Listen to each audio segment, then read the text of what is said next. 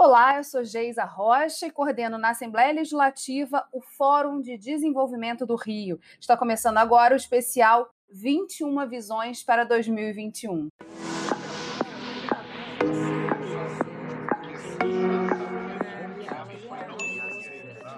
21 especialistas reunidos para trazer reflexões para 2021.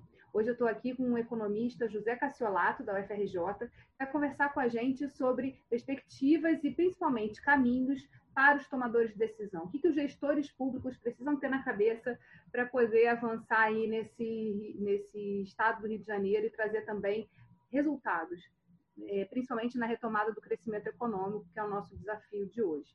Professor, o que, a pandemia trouxe de desafios para o cenário que já não era um cenário tranquilo do estado do Rio de Janeiro? Bom, a, a pandemia trouxe desafios para a humanidade como um todo. Né? Ah, então, o que a gente passa no, no Rio de Janeiro é, é, é, um pedaço do que, de formas um pouco diferentes, mas na mesma direção, o, o mundo inteiro está tá passando. Quer dizer, eu acho que é, tem um recado principal da pandemia, que, que algumas pessoas já achavam antes, né? mas que se torna muito mais evidente a partir de agora. Quer dizer, a gente está vivendo numa crise, o mundo inteiro, profunda, de décadas. Né? Ah, e a pandemia ocorre não por acaso, quer dizer, ela é resultado ah, direto, a gente poderia dizer, da interação do ser humano, nós, seres humanos, com a natureza como um todo. Né? E, e, portanto, é a forma que a natureza está expressando de dizer: chega, basta, então, vamos tentar pensar algo de uma forma um pouco diferente. Né? É, o que me preocupa muito é, é essa é, tendência que se observa em vários segmentos da sociedade, não é só do Rio de Janeiro, não é só do Brasil, então não somos diferentes do resto do mundo, não. Né? Com exceção talvez dos países asiáticos que têm uma outra forma de organização social, onde, onde o coletivo é muito mais importante do que o individual, as pessoas pensam no próximo, entende? Mas, ah, enfim. Mas o, o, o que ela demonstra né, é que não dá para continuar mais na mesma toada. Né? Quer dizer, tem, tem atribui-se a Einstein uma, uma frase. Né? Eu não sei se ele falou mesmo, eu acho que não, porque não, não consegui provar disso. Mas a frase que se atribui a ele, acho que é muito, é muito esclarecedora do, do, dos desafios que a gente tem. Ele diz o seguinte: insanidade é a gente tentar repetir várias vezes a mesma coisa e achar que os resultados vão ser diferentes. Né? Você sabe disso. Né? Isso é, então, gente, o, o ano de 2021 não vai ser um ano fácil para nós. Né? A China viu hoje, acabei de ver que tem gente esperando a taxa de crescimento de 10% no ano que vem para a China. Né? Quer dizer, eles conseguiram, não, foram, não foi só a China, não. Tem outros países, a Nova Zelândia se deu bem também, o Vietnã. Alguns países conseguiram domar, né, pelo menos de uma forma mais uh, ampla, né, os, os, os aspectos mais negativos dessa pandemia e estão voltando paulatinamente a pensar nos seus projetos de crescimento. A gente não está nisso, infelizmente não está. Quer dizer, eu gostaria de achar que o, a vacina vai resolver todos os nossos problemas, não tenho elementos, pelo que eu tenho lido, de que isso vai acontecer. A gente vive, a gente teria que pensar, né? não em repetir as coisas do, do passado, mas pensar de uma forma radicalmente nova. Né? Então, olhar um pouco o que estava uh, de errado antes e tentar uh, pensar um pouco para frente a pandemia também trouxe, é, mostrou, evidenciou a nossa falta de capacidade de agir. Né? Muitas coisas que apareceram aí são também reflexo um pouco da falta de ação no momento certo para poder tomar uma decisão e principalmente combater né, todos os efeitos que ela foi gerando na medida que foi chegando e se alastrando pelo país. Falando de olhar né, para as coisas diferentes que precisam ser feitas, para o estado do Rio de Janeiro, né, e olhando principalmente essa relação com a natureza, a gente sabe que a gente tem potenciais aqui também instalados é, que podem ser ativados. Né? Falando aí, a gente tem a maior floresta urbana do mundo, é, em plena cidade, metrópole do Rio de Janeiro. A gente tem uma série de, de ativos que precisam começar a ser trazidos para pensar como eles podem ajudar nesse, nessa retomada do crescimento. É, na sua opinião, queria que o senhor falasse um pouquinho dessa questão da economia verde, né? O que, que o desenvolvimento sustentável também pode acrescentar é, de, de oportunidades no estado do Rio de Janeiro? Bom, você tocou no ponto principal, evidentemente. Quer dizer, a gente tem que pensar diferente, pensar que uh, o Rio, como você muito bem lembrou, ele tem especificidades enormes que, que possam uh, ser digamos, mobilizadas para essa transformação um pouco mais radical. Né? Quer dizer, além do, do, próprio meio ambiente natural, quer dizer, a gente conhece, tem amigos professores de outros países que chegam aqui e ficam de boca aberta, porque a gente tem montanha junto do mar, entendeu? a gente tem umas coisas, você lembrou bem, entende? todos os recursos naturais que a natureza nos dá, e ao mesmo tempo a gente tem a história confirmada e comprovada de excelente capacitação científica, tecnológica, né? Temos universidades que são pioneiras e, e de ponta no mundo, não só no Brasil. Temos instituições que são é, conhecidas e respeitadas no mundo inteiro. É, pode, poder falar de várias, mas a Fundação Oswaldo Cruz, por exemplo, é a primeira que me vem à mente. É a instituição reconhecida em nível internacional. Ela está na fronteira mundial.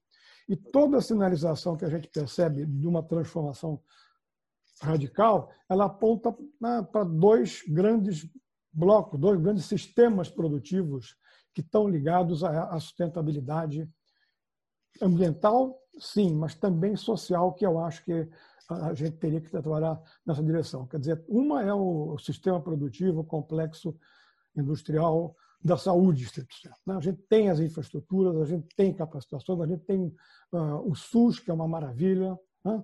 e que, tem, que deve ser mobilizado particularmente no ponto de vista territorial. Né? A gente olhar um pouco o, o estado do Rio como um todo e ver as especificidades das diferentes regiões.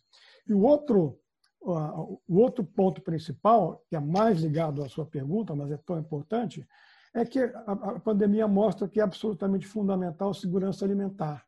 Né? Quer dizer, a, a segurança sanitária e segurança alimentar caminham juntos, vão ser os dois grandes eixos, eu acho, ah, de retomada do desenvolvimento em escala global e a gente tem ah, ah, capacitações enormes para ambas. Então a gente tem que pensar.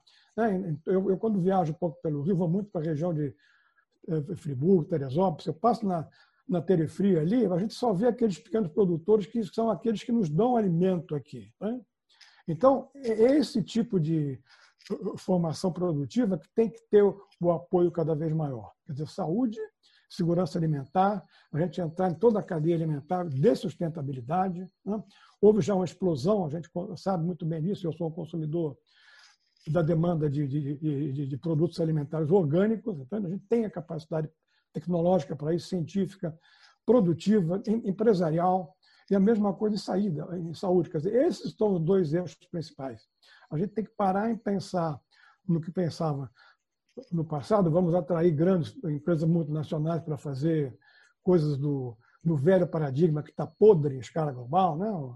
E, e, vamos pensar no novo, né? E para isso precisaríamos pensar radicalmente novo, de uma forma nova.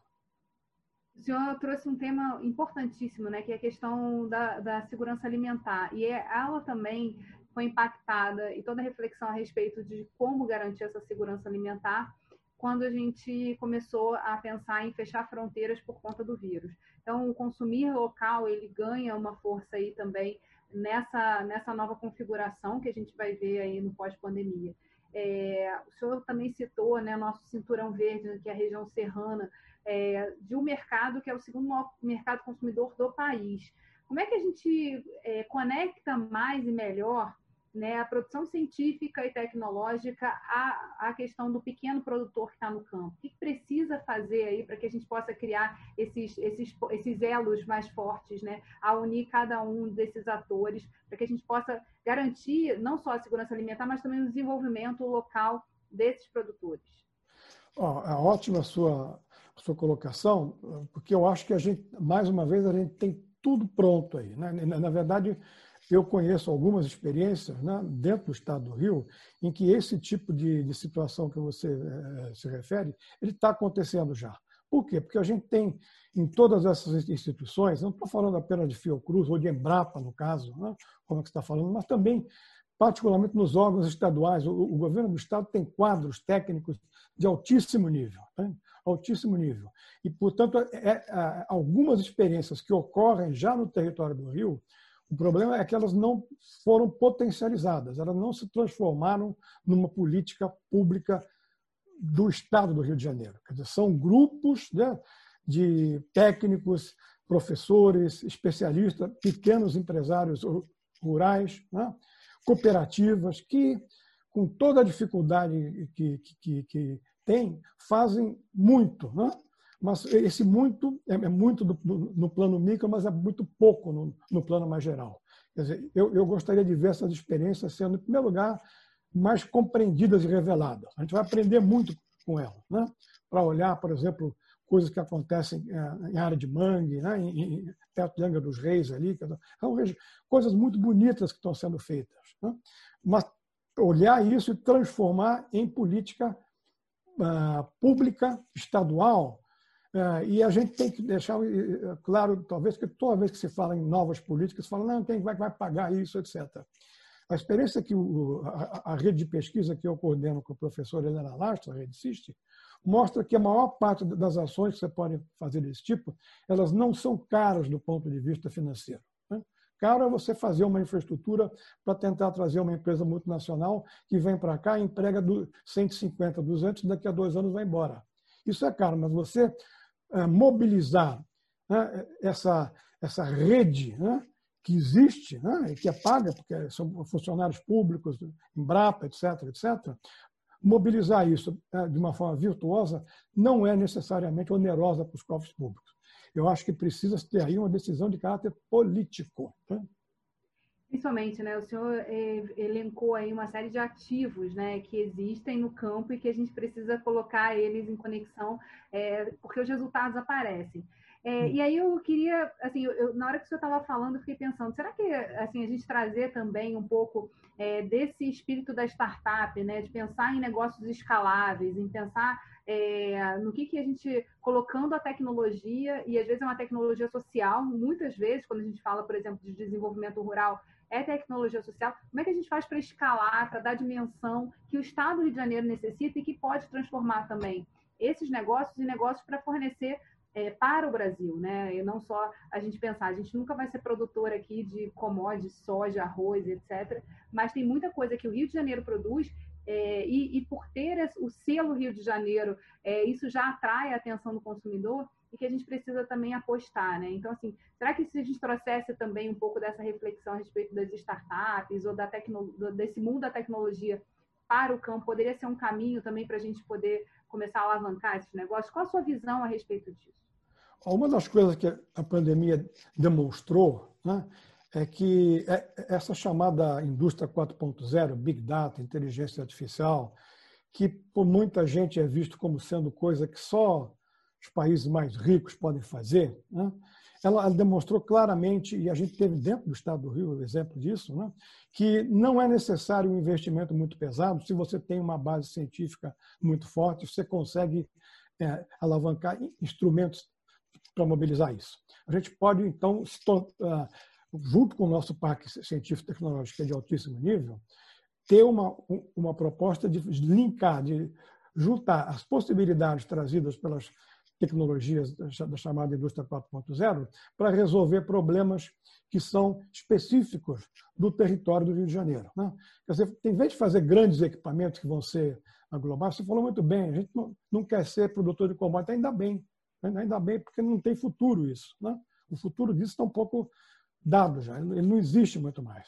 Mas as novas tecnologias podem ser utilizadas de uma forma muito forte. Então, você tentar estimular o surgimento né, de pequenas empresas de base tecnológica que vão, se, eh, digamos assim, vão enfatizar o desenvolvimento dessas tecnologias voltado a essas questões né, que a gente estava discutindo antes e que basicamente se, se referem à infraestrutura social de uma forma mais ampla, né, alimentação, saúde. A gente poderia colocar mobilidade urbana também aí, coisa desse tipo, né? saneamento. Né? É, isso é absolutamente fundamental. A gente precisaria ter uma preocupação um pouco mais fina com relação a isso, que é como viabilizar. Porque, né, voltando para o Einstein, ou pseudo-Einstein, que eu estava falando no início, esse tipo de coisa tem sido tentado no mundo inteiro, no Brasil, há muito tempo. Dizer, vamos viabilizar as startups. Né? E a gente fica com políticas, né? não aprendendo porque elas não funcionam, fica com política de, de enxugar o gelo. Quer dizer, você dá, faz todo um apoio que a FAPESG, por exemplo, e a FAPESP São Paulo dão para essas startups, elas saem, crescem um pouquinho, daí a pouco vem uma grande multinacional, engole ela e acaba com, com toda a capacitação interna, a gente mais uma vez passa a importar os produtos vindos da China, de outros países do mundo, etc. Então a gente tem que pensar em como garantir que essas iniciativas importantes de, de, de startup elas continuem sendo articuladas com a socioeconomia local. Entende?